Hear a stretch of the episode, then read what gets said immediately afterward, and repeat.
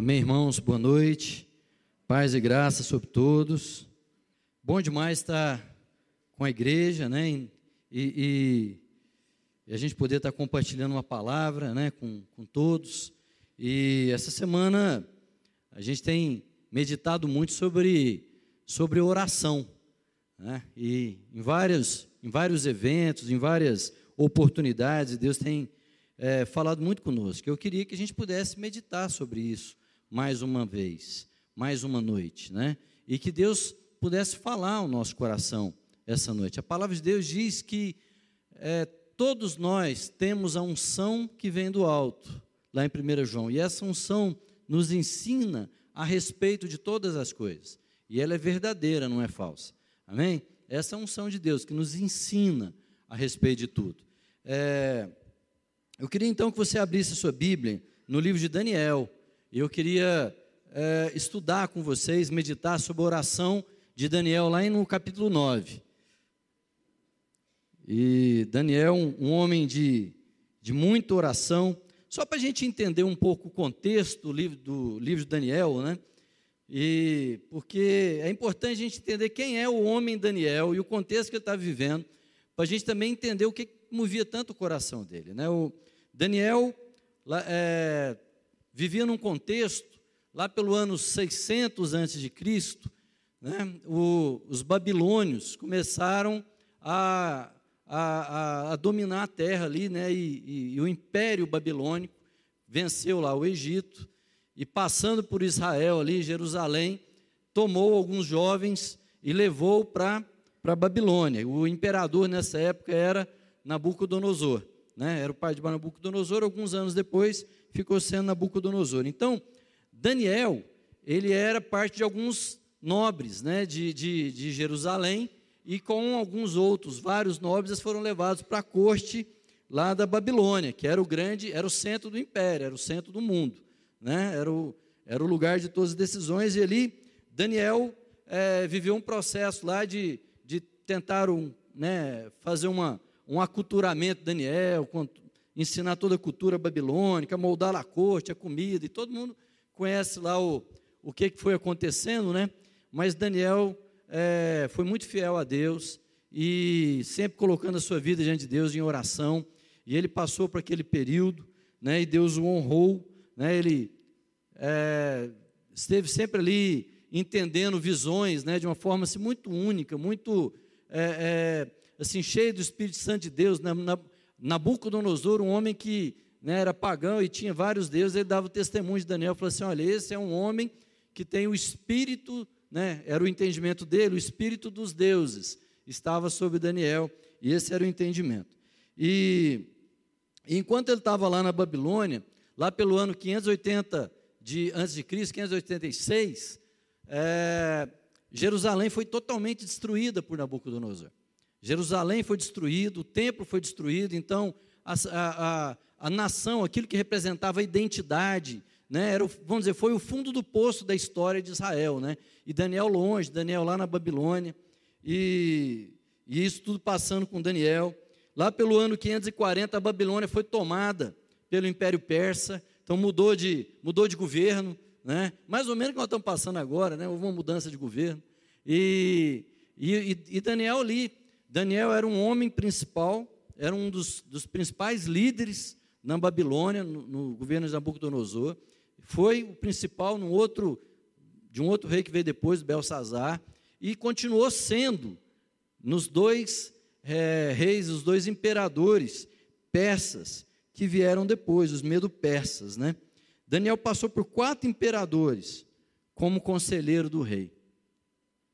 Quatro imperadores. Né?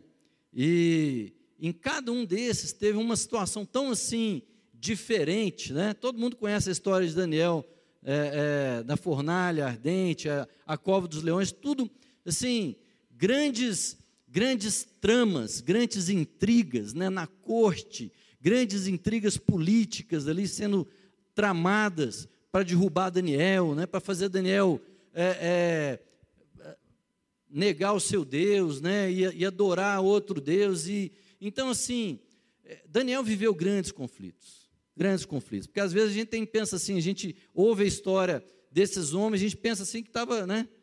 É, é, que eles tinham tempo para tudo ali, né? E em todo o tempo, Daniel estava ali orando, né? Eu quero ler então, vamos ler o capítulo 9. Diz assim: No primeiro ano de Dario, filho de Assuero, Xerxes em persa, da linguagem da linhagem dos medos, foi constituído rei sobre todo o povo caldeu babilônio. No primeiro ano do seu governo real, eu, Daniel, compreendi mediante a leitura atenta das sagradas escrituras, de acordo com a palavra de Yahvé, o Senhor, concedida ao profeta Jeremias, que a desolação de Jerusalém iria durar 70 anos. Então voltei meu rosto ao eterno Deus, a fim de buscá-lo mediante orações e súplicas, em jejum, vestido de luto, em panos de saco e coberto de cinza. E orei ao meu Deus e expressei a seguinte confissão: Ó Adonai, Deus grande e temível, que mantens a tua aliança de favor e misericórdia para com todas as pessoas que te amam e obedecem aos teus mandamentos. Nós pecamos e temos praticado toda espécie de malignidades, agindo com impiedade e rebeldia, apartando-nos dos teus princípios e das tuas leis. Não temos dado ouvido, não temos dado ouvidos aos teus servos, os profetas, que pregarem teu santo nome aos nossos reis, aos nossos governantes e líderes, bem como aos nossos pais e antepassados e a todo o teu povo. Ó Adonai, Senhor, tu és justo e hoje nos sentimos humilhados e envergonhados. Sim, nós, o povo de Judá, de Jerusalém e de todo Israel, tanto os que estão perto como os que estão distantes, em todas as terras pelas quais nos espalhaste por causa de nossa infidelidade para contigo. Ó Elohim, nosso Deus, aos nossos reis, aos nossos príncipes e aos nossos antepassados pertence toda a vergonha, porquanto temos errado e pecado contra ti. Mas Elohim, nosso Deus, pertence a misericórdia e o perdão, apesar de termos sido tão rebeldes contra ele. Não te demos ouvido ao nosso Deus Yahvé, eterno e soberano, tampouco prestamos reverência e obediência às leis que nos deste por intermédio dos teus servos, os teus servos os profetas. Portanto, todo Israel transgrediu a tua Torá, lei, desviando-se para não obedecer a tua voz. Por isso a maldição, o juramento que está escrito na lei de Moisés, servo do nosso Deus, se derramou sobre nós, porque erramos e pecamos contra ele. Cumpriste assim a tua palavra, pregada em advertência contra nós e contra nossos líderes e governantes, trazendo-nos a todos a mais ampla e profunda desgraça, porquanto nunca se fez debaixo de todo o céu o que se tem feito em Jerusalém. Como está escrito na lei, toda essa desgraça nos sobreveio. E ainda assim, não temos buscado o favor de Deus, afastando-nos de nossas malignidades e obedecendo a tua verdade. Por isso o Senhor preparou esse castigo e zelou para que caísse na hora apropriada sobre todos nós. Pois o nosso eterno Deus é justo em tudo que pensa e realiza, e nós de fato não temos obedecido à sua voz. Ó nosso Deus Todo-Poderoso, que tiraste o teu povo da terra do Egito com braço forte e mediante teus atos magníficos fizeste o teu nome conhecido como hoje se vê. Em verdade, sim, pecamos. Temos agido como os ímpios e somos culpados. Agora, Adonai, ó Eterno, de acordo com todas as tuas justas realizações, afasta de Jerusalém, da tua cidade, do teu santo monte, a tua ira devastadora e toda a tua indignação. Sim, foram os nossos pecados e as iniquidades de todos nós, desde os nossos antepassados, que fizeram de Jerusalém e do teu povo esse grande motivo de zombarias para com todos que nos rodeiam. Contudo, ó nosso Deus, ouve agora a oração e a súplica do teu servo, e faz resplandecer o teu rosto com o brilho do teu favor e misericórdia sobre o teu templo, destruído e abandonado, por amor a ti. Inclina os teus ouvidos, ó meu Deus, e ouve esse apelo.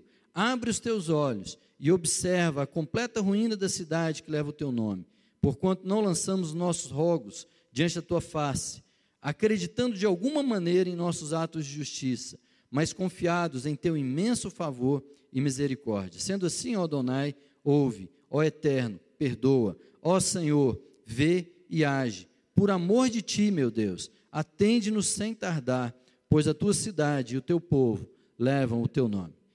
Uma oração de profundo quebrantamento, queridos. Uma oração que, né, que ele, ele se apresenta sem, sem justificativa, sem né, mimimi. Ele foi lá direto diante de Deus e falou assim: Deus, na verdade, tudo que o Senhor falou aqui era justo, tudo isso está acontecendo. Mas eu tenho aqui a liberdade de falar com Deus que eu conheço por seu amor e por sua misericórdia. É incrível, irmãos, aqui o conhecimento que Daniel tem de Deus e o conhecimento que a gente vê nos heróis da fé, o conhecimento que a gente vê nas pessoas, né, que e os servos de Deus, e como eles tinham uma constância de oração. Irmãos, o primeiro ponto que eu quero ressaltar aqui é que Daniel, sendo quem ele era, Daniel, com todo aquele assim, mesmo ele estando lá cativo na Babilônia, o poder que foi sendo entregue a ele ali, porque a gente pensa às vezes que esse pessoal tinha muito tempo, né? A gente pensa assim que, não, eles tinham muito tempo para orar, o cara orava três vezes ao dia. Daniel era o segundo do império. Daniel era o segundo do império. Ele cuidava ali da administração do, de alguns estados, né, de algumas províncias. Daniel tinha gente para cuidar, gente para administrar, assuntos do rei e um tanto de coisa para fazer, irmãos. Mas Daniel, costumava orar. Daniel, no, versículo, no capítulo 6, versículo 10, diz assim: que quando enfrentou uma dificuldade, Daniel orou como costumava fazer cotidianamente, três vezes ao dia. Daniel tinha o costume de orar constantemente. A gente vê isso em todos os homens de Deus, irmãos. A gente vê isso na vida de Jesus Cristo, a gente vê isso na vida de Paulo, a gente vê uma constância de vida de oração. Nós vemos o registro das orações de Daniel durante todas as grandes batalhas que ele travou. Daniel era o segundo, ele tinha demanda de governo, mas ele estava consciente, irmãos, de que era muito importante uma vida de oração, uma vida de entrega, uma vida de encontro com Deus. Tem um escritor, Murray, que diz assim: a vida de fé verdadeira não pode ser de um assentimento metálico e frio, ele deve ter paixão, a paixão e o calor do amor e da comunhão, porque a comunhão com Deus é a coroa e o ápice da verdadeira religião. Presta atenção, querido, eu vou repetir. A comunhão com Deus é o ápice da verdadeira religião. Não existe sentido, não há vida cristã sem um encontro cotidiano com Deus. Tudo que foi feito, tudo que foi dito, tudo que foi revelado, toda a morte de Jesus Cristo na cruz foi para abrir um acesso para nós termos uma comunhão direta, completa, intensa com o Pai. Essa é a religião. Esse é o clímax. Isso que deve estar nas nossas buscas. Os cristãos terão um relacionamento palpável de amor com o Senhor e ele tem um potencial que ultrapassa os limites da imaginação para conhecer e experimentar a Deus pessoalmente. Irmãos, todos, todos, nós estamos cercados de testemunho em todos os escritores do Antigo Testamento, do Novo Testamento, de quão grandes delícias existem na presença de Deus. E o grande desafio da nossa vida não é somente se fazer presente nas nos, nos nossos ajuntamentos. O grande desafio da nossa vida é, é estar na presença do Deus triuno, o Deus criador, o Deus soberano. É esse o lugar que Deus tem nos chamado. Deus tem nos chamado muito mais do que para um simples ritual. Muitas vezes a nossa vida se encontra fraca, ela se encontra assim com tanta dificuldade, porque nós não achamos esse lugar, que é o lugar que Deus quer na nossa vida. É o lugar da presença dele. Timothy Keller diz assim: a vida cristã deve se pautar na verdade das Escrituras, mas deve ser uma vida cheia de experiência e poder espiritual. Amém, queridos? E nós temos que olhar para a nossa vida, porque Deus quer que a gente tenha uma experiência de poder, de é, aquela coisa que a gente só encontra na presença dele. Não estou falando de poder para a gente ficar esbaldando, não, mas o poder da alegria, o poder da revelação de, da presença dele. Onde todas as coisas são assim, né? na presença dele nós encontramos cura, na presença dele nós encontramos salvação, nós somos chamados para esse lugar. E é um lugar de comunhão, é um lugar de relacionamento, não é um lugar para ser vivido uma vez por semana. É impossível, presta atenção, queridos, é impossível viver uma vida cristã sem intensa oração. Paulo, apesar de toda a sua doutrina, ele dava um testemunho. Paulo, constantemente, ele afirma nos seus escritos: Eu oro por vocês intensamente. Paulo fala: orai sem cessar, em todo momento, em todo tempo. Irmãos, Deus quer nos desafiar. Nós temos percebido como é que as pessoas têm vivido de forma frágil, mas porque não têm tido uma constância nessa vida devocional. A vida devocional tem que passar de uma obrigação, ela tem que ser um deleite, ela tem que ser um prazer. É, a gente tem que entender que esse é o momento. O momento não é só essa nossa reunião dominical. Não, o momento é o momento do quarto, é o momento da intimidade com o Pai. Amém? O, o salmista Davi dizia assim: Senhor, na tua presença há delícias perpetuamente. E assim como os guardas, né, o sentinela que passava a noite toda trabalhando, já viu quem trabalhou de noite? Eu já trabalhei de turno já rodei turno, o que eu mais queria é que chegasse logo o dia, né? E aí a gente fica assim, dá aquela ansiedade, aquela vontade de chegar o dia. Irmãos, se não existe essa vontade no nosso coração, nós temos que orar, pedir para o Espírito Santo: Deus, eu quero ter essa vontade do encontro, é, eu quero ter essa vontade da presença, eu quero ter essa vontade de te encontrar todos os dias. Amém, querido? Porque é ali que a vida cristã se realiza. Lá em Deuteronômio, há uma, um versículo que diz assim: Pois que grande nação tem um Deus tão próximo como o Senhor, o nosso Deus, sempre que invocamos. Qual é o povo que tem o privilégio da proximidade com Deus, Criador do Rei, Rei do universo? Qual o povo que tem o privilégio de acesso àquele que criou e sustenta todas as coisas? Qual o povo que tem esse, essa oportunidade de entrar na presença da Trindade? Amém, queridos? Nós temos essa oportunidade, do que, que nós temos muitas vezes aberto mão, por que, que ainda os nossos olhos não se abriram para aquilo que Deus tem colocado como privilégio para nós? Por que, que a gente ainda acha que a gente tem que lutar tanto sozinho, sendo que Deus fala que Ele tem, Ele está próximo de todos aqueles que se invocam? Samuel, o profeta, diz assim: Longe de mim esteja pecar contra o Senhor, deixando de orar por vocês. Ele, ele simplesmente dizia que deixar de orar era pecar contra o Senhor. Sabe o que, que, sabe o que, que havia de intensa, intenso no coração do, do, do profeta do homem de Deus, queridos? Deixar de orar é deixar de tratar Deus como Deus. Se eu não oro, se eu não oro, eu estou deixando de entender que Deus é Deus, que todas as coisas começam primeiro nele, que ele é o Deus soberano e que todas as coisas são tratadas segundo o plano e propósito dele. Deixar de orar é quase uma idolatria, quase só para amansar, né? porque na verdade é.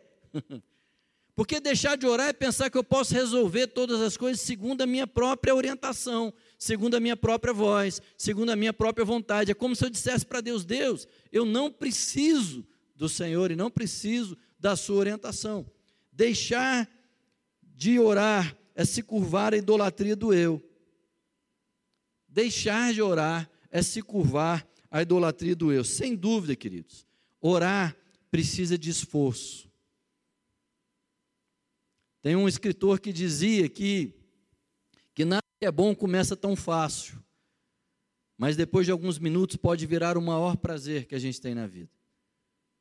Todo mundo que tem uma experiência de vida de oração sabe o tanto que é assim intenso, quando realmente a gente tem esse momento de comunhão e a gente tem essa, é, essa quando Deus fala e segreda ao nosso coração. Esse é o lugar que a gente não pode abrir mão, queridos. Esse é o lugar que a gente precisa desafiar todos. O, esse lugar da oração. Não orar, a gente começa orando, irmãos, entendendo que é prioritário na vida. Lutero falava uma coisa, né? Porque Lutero, a gente pensa também que Lutero tinha tempo para orar, né? Porque ele era monge, aí ele podia orar à vontade. Mas ele fala uma coisa, que quando ele estava mais ocupado, quando ele tinha mais coisa para fazer, aí que ele orava mais. Ele falou assim: hoje eu tenho tanta coisa para fazer que eu preciso orar uma hora a mais, porque eu preciso do auxílio de Deus para desembaraçar as coisas à minha frente. Nós precisamos entender, irmãos, que todo desafio da nossa vida, ele passa pela pela consciência de que precisamos do tempo de oração. Isso está aberto para nós. A intimidade com o Pai, os ouvidos do Pai. A palavra de Deus diz: Bendito seja o nosso Deus que tem prazer em ouvir a oração dos teus filhos. Deus quer ouvir a sua oração. Você não precisa, como Marcão falou, nós não precisamos passar por muitas aflições sozinho. Nós temos o nosso Deus que a gente pode entrar no quarto em secreto e falar com Ele. Amém? Eu não estou repetindo a pregação da Alessandra aqui, não, viu? Mas, mas ela falou disso, graças a Deus. E o segundo ponto, queridos, toda oração inicia com a compreensão das Escrituras.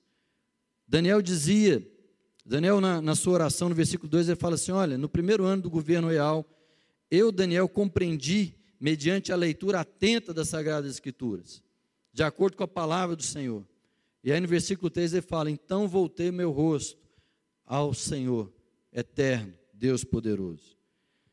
Toda oração é uma conversa com Deus, mas a oração é uma resposta à voz de Deus. Toda oração começa no conhecimento de Deus e começa na palavra de Deus. Amém, querido? A palavra de Deus diz lá em João 6 que da carne nada se aproveita. A oração começa no conhecimento das Escrituras. Porque quando ela começa no coração do homem, geralmente ela começa com um afeto errado. Ela começa com um desejo errado. Ela começa com entendimento equivocado. A oração é uma conversa genuína e pessoal em resposta a uma revelação de Deus. Se as nossas orações não estiverem imersas nas palavras de Deus, elas não só serão limitadas e superficiais, mas elas também não terão vínculos com a realidade. Podemos estar respondendo não ao Deus real, mas sim àquilo que desejamos que tanto Deus quanto a vida sejam. Vou repetir isso. Se as nossas orações não estiverem com base nas Escrituras, nós podemos estar orando para qualquer Deus, menos o Deus das Escrituras. E aí a gente perdeu o contato da realidade. Um outro escritor disse assim: sem uma oração que responda ao Deus da Bíblia, estamos apenas falando sozinhos. Ou pior, a gente pode estar falando com Deus que nós criamos.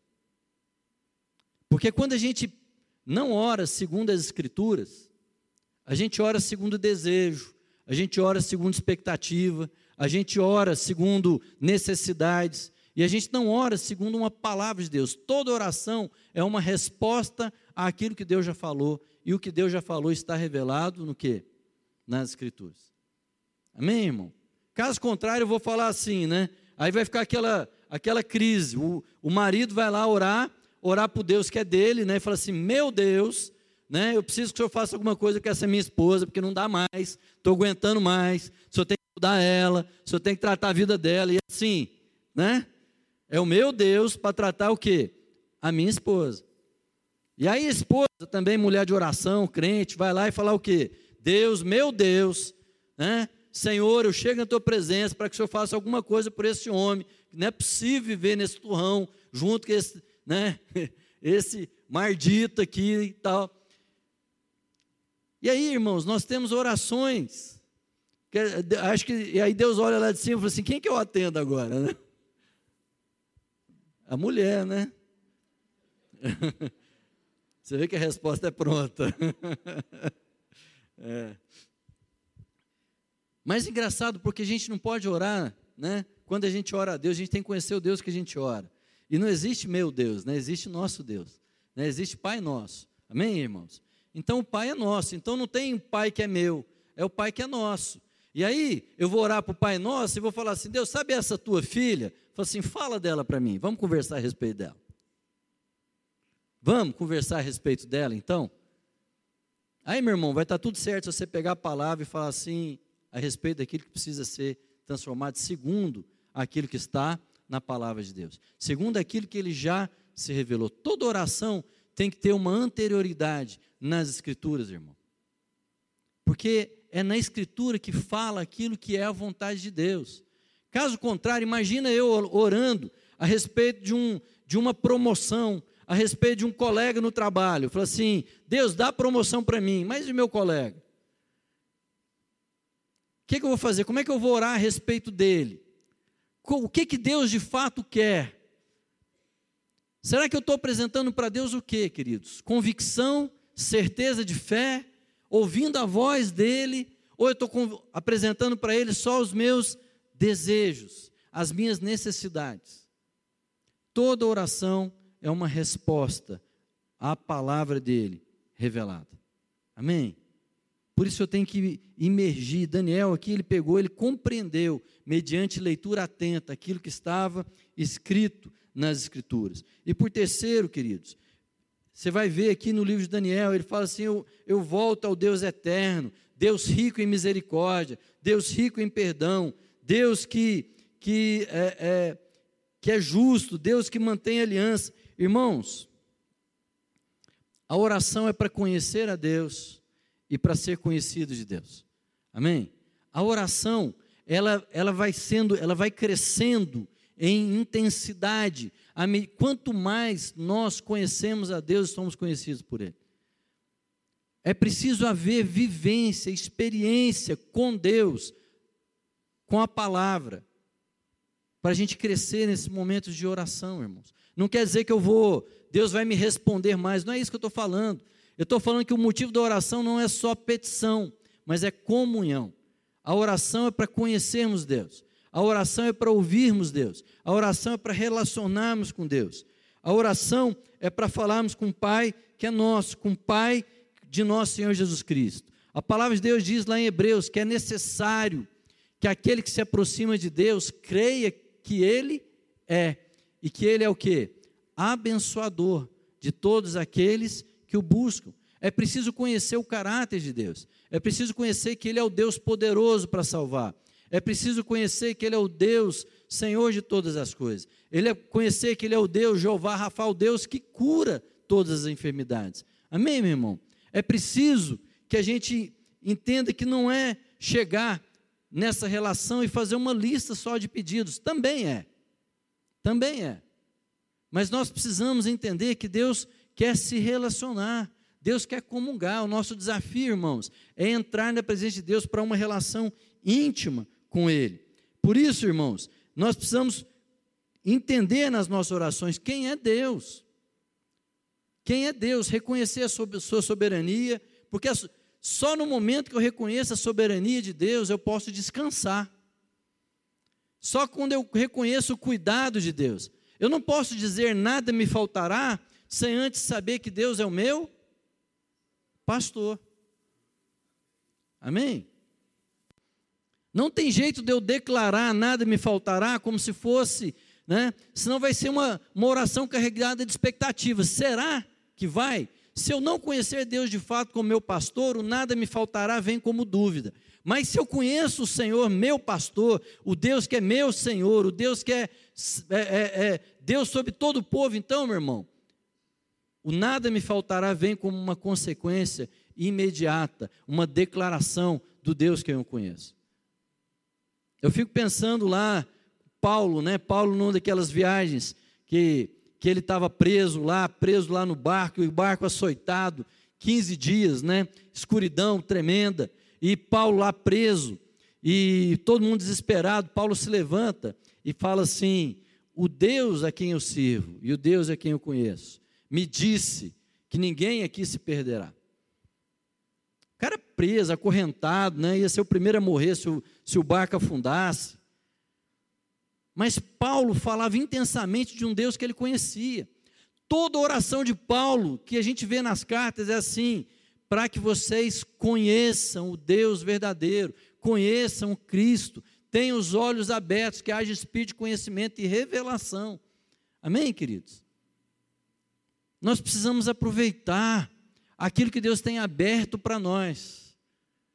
Nós precisamos entender que não há vida cristã sem essa vida intensa de oração. Essa vida intensa de oração é uma vida onde eu vou conhecer continuamente a Deus conhecer Deus todos os dias. E Paulo, é, é, desculpa, o, o, a gente sempre vê na Bíblia o salmista, ele dizia assim, ele começava a encher o seu coração quando ele orava com aquilo que Deus tinha feito. Né? No Salmo 103 ele diz: Bendize, ó minha alma, ao Senhor, e todas as minhas entranhas bendigam o seu santo nome, porque é Ele quem perdoa todas as minhas iniquidades e quem sara todas as minhas enfermidades. Bendize a minha alma ao Senhor e não te esqueças de nenhum só dos seus benefícios. Amém, querido? A oração ela vem assim com aquele senso de gratidão, com aquele senso de entendimento, aquela, com aquele reconhecimento. Ele olha para trás, ela olha para trás na vida e percebe tudo aquilo que Deus tem feito. E nesses momentos você vê um Deus perdoador, um Deus misericordioso, um Deus cuidadoso, um Deus provedor. Você começa a perceber, fala, Deus é comigo, o Senhor Jeová tem sido comigo. Ó minha alma, porque estás abatida, espera em Deus e confia nele. Amém? Pois ainda o louvarei. Esse é o lugar, meu querido. Esse é o lugar onde a gente vive a vida cristã. Lá no Salmo 100 ele fala assim: Reconhecei que o Senhor é Deus. Reconhecei, conhecei, entenda que Ele é Deus. Ele nos fez e somos seu povo. E ele diz então: Entrai por suas portas com ações de graça, em seus atos com hinos de adoração. Está aí o jeito que nós começamos a nossa oração e a nossa adoração, com gratidão. Essa gratidão abre as portas, abre as portas né, da, do, do, do, do, momento com Deus. A, a gratidão abre portas em todo lugar. Amém, querido? E Deus tem nos chamado para a gente viver isso. Jonathan Edwards argumenta que o único motivo que Deus teria para nos criar não seria para obter o amor e alegria cósmicos do relacionamento, mas para compartilhá-los. Deus não está somente interessado num povo que chega para adorá-lo e dizer o quão bom ele é. Mas Deus está ali para compartilhar todo o seu ser com alguém que compartilha todo o seu ser. Veja o que Deus tem aberto para nós em todos os momentos. Veja a oportunidade que Deus tem colocado para nós, queridos, para a gente viver uma comunhão com Deus eterno, o Deus triuno nos chama para conversar com Ele, para conhecê-lo e para nos relacionarmos, porque Ele quer compartilhar a alegria que é, a alegria que Ele sente, a alegria que Ele vive.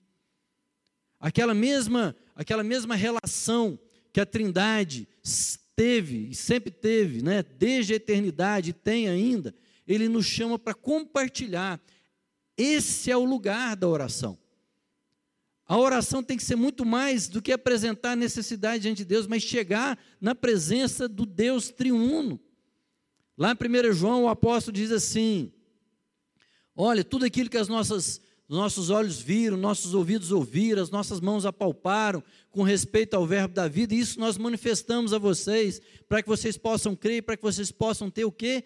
Comunhão conosco. Ora, a nossa comunhão é com o Pai e com seu Filho Jesus Cristo.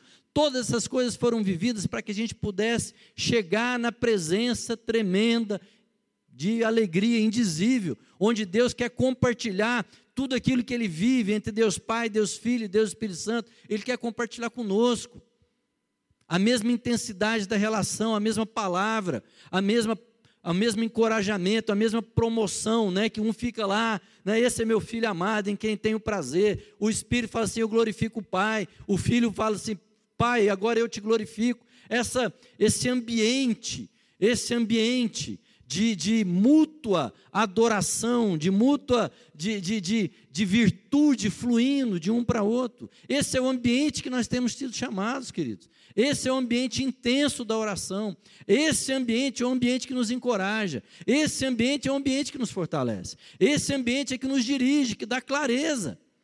Porque na hora que a gente chega nesse ambiente, a gente vê a luz de Deus, e essa luz, ela, ela, ela não só, porque muitas vezes a gente pensa que a nossa oração é para transformar Deus e para convencer Deus que Ele tem que fazer alguma coisa por mim. Não, a oração é um ambiente onde eu chego e a virtude de Deus me transforma de imediato. A luz de, de Deus em qual eu vejo e presencio, ela de imediato inunda minha alma, inunda minha mente, inunda os meus olhos, inunda o meu coração, dissipa as trevas e traz revelação, clareza e direção.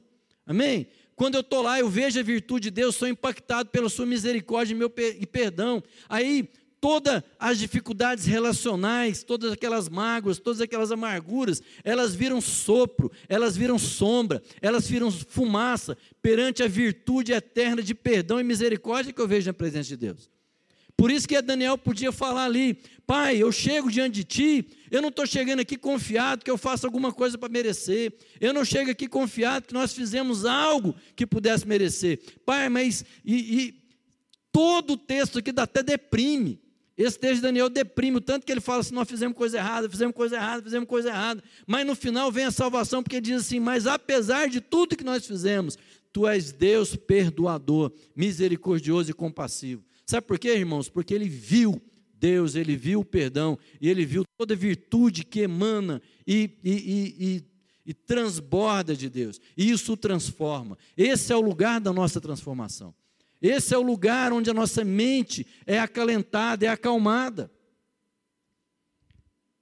O objetivo é não só conhecer a Deus, mas também ser conhecido. é nesse lugar. Tem um, um escritor que diz que a oração é o lugar da integridade. Porque o melhor lugar para a gente se conhecer é quando oramos, quando não tem ninguém por perto, porque eu conheço as minhas orações, e eu conheço o meu próprio coração. E na verdade, ver a Deus me torna conhecido. Deus começa a revelar aquilo que está no meu coração. Ele começa a me mostrar quem eu sou nesse ambiente de oração. Amém, querido? Porque Ele quer partilhar. Orar é o nosso modo de participar da alegria do próprio Deus. Cristo veio para nos levar ao Pai. Amém? Cristo veio para nos levar ao Pai, a fonte de toda unção e graça. E outro ponto que, Paulo, que, que Daniel fala é porque ele se dedicava a buscar a Deus com oração, súplicas, jejum e quebrantamento. Agostinho fala uma coisa: precisamos entender, presta atenção nisso, querido precisamos entender que os afetos do nosso coração estão desordenados. Os afetos, aquilo que eu amo, as coisas onde eu acho prazer, essas coisas estão desordenadas na minha vida. É Deus contra a prosperidade, o sucesso, o status, o amor, o prazer. Quando eu chego diante de Deus, eu tenho que me despir de muita coisa. Se não reconhecermos essa desordem no nosso coração, e a gente não percebeu quanto que ela distorce a nossa vida, as nossas orações vão ser parte do problema e não parte da cura. Porque nós vamos colocar queixume, nós vamos apresentar orgulho, vamos apresentar prepotência diante de Deus. E a oração, ela vai ser o lugar onde Deus trata a nossa mente, ele é aquele processo da metanoia, do arrependimento que transforma. A palavra de Deus diz que Deus está perto de quem tem um coração quebrantado mas resiste àquele que é soberbo, aquele que acha que não tem mais nada para mudar. Deus resiste ao soberbo, mas dá graça ao humilde. Irmãos, o encontro com Deus é um duelo, é um conflito, é uma é um paradoxo, é uma é uma é, é um bater de frente entre santidade de Deus e a minha iniquidade, aquilo que precisa ser transformado. Mas nesse ambiente de luz, nesse ambiente de clareza, nesse ambiente de revelação, não tem outro caminho senão a gente reconhecer a nossa insignificância e, portanto, a nossa dependência de Deus. Amém? Esse choque de realidade, ele é um choque que nos derruba de joelhos na presença de Deus. Porque não tem outro movimento a não ser reconhecer a grandeza do nosso Deus, o quão grande é o nosso Deus. A gente vai entender que o nosso pecado são a causa dos nossos distanciamentos. Mas quando a gente chega no trono de Deus, a gente vê Deus Pai e vê o Cordeiro de Deus, que tira todo o pecado do mundo. E a gente percebe o porquê que a gente pode chegar e ficar de pé diante do Cordeiro. Porque aquele que tira o pecado é quem nos justifica diante de Deus. Amém? Mas Ele nos lava, Ele nos purifica, Ele nos envia num novo caminho, numa nova forma. Irmãos, o encontro com Deus tem que nos transformar. O encontro com Deus nos santifica. O encontro com Deus nos transforma. Nós não saímos os mesmos desse encontro. Essa relação não sai a mesma.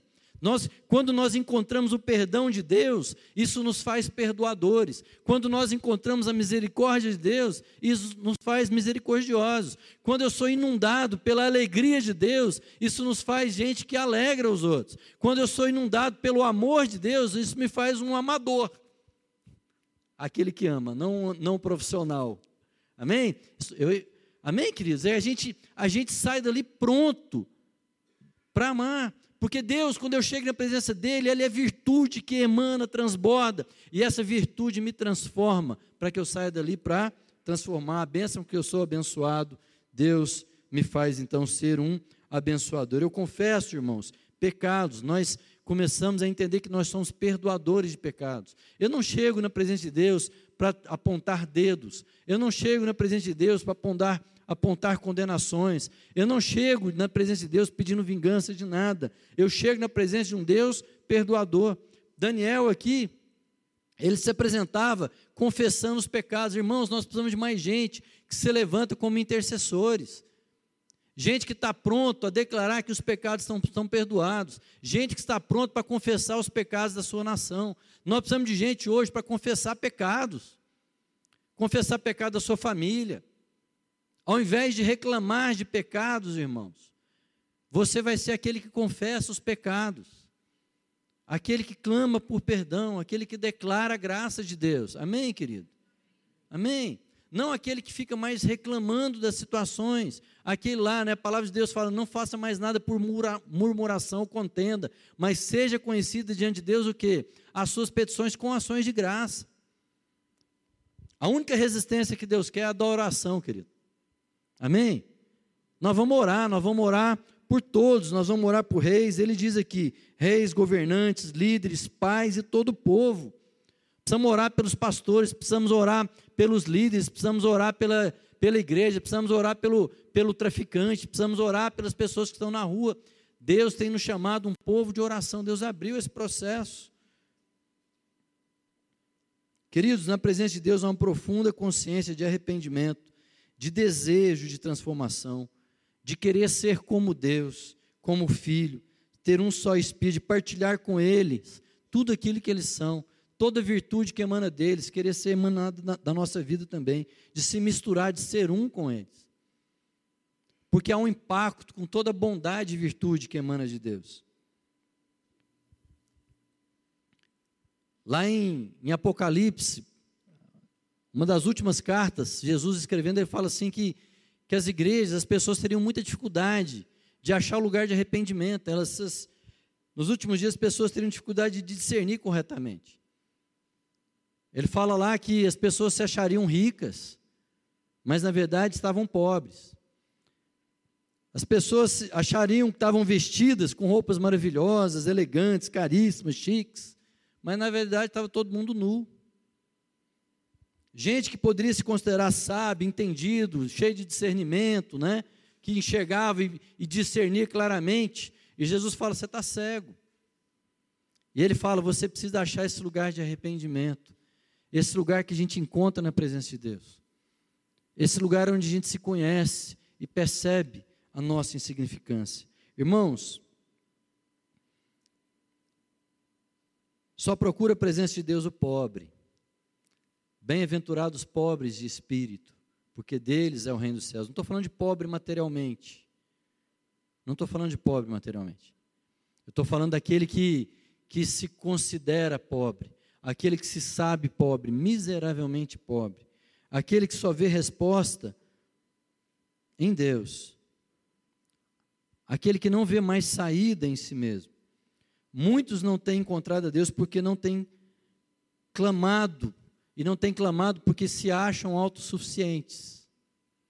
Não têm ali achado um lugar de dizer para Deus: Deus, eu me arrependo do meu pecado.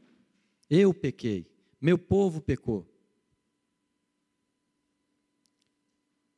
Deus nos chama a sua presença hoje, para num momento de choro, de arrependimento, de entrega, para um derramar incondicional e ilimitado.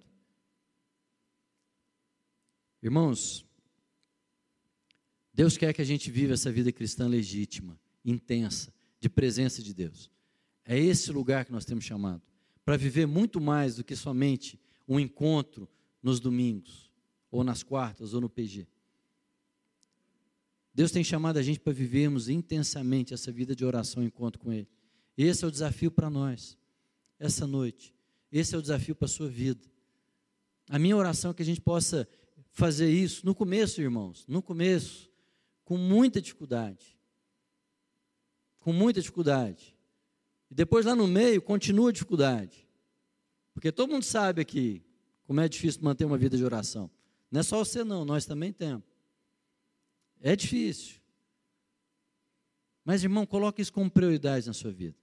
Marca isso na agenda. Se alguém te perguntar, o que você faz das seis às seis e meia, sete horas da manhã? Falando, já tem compromisso.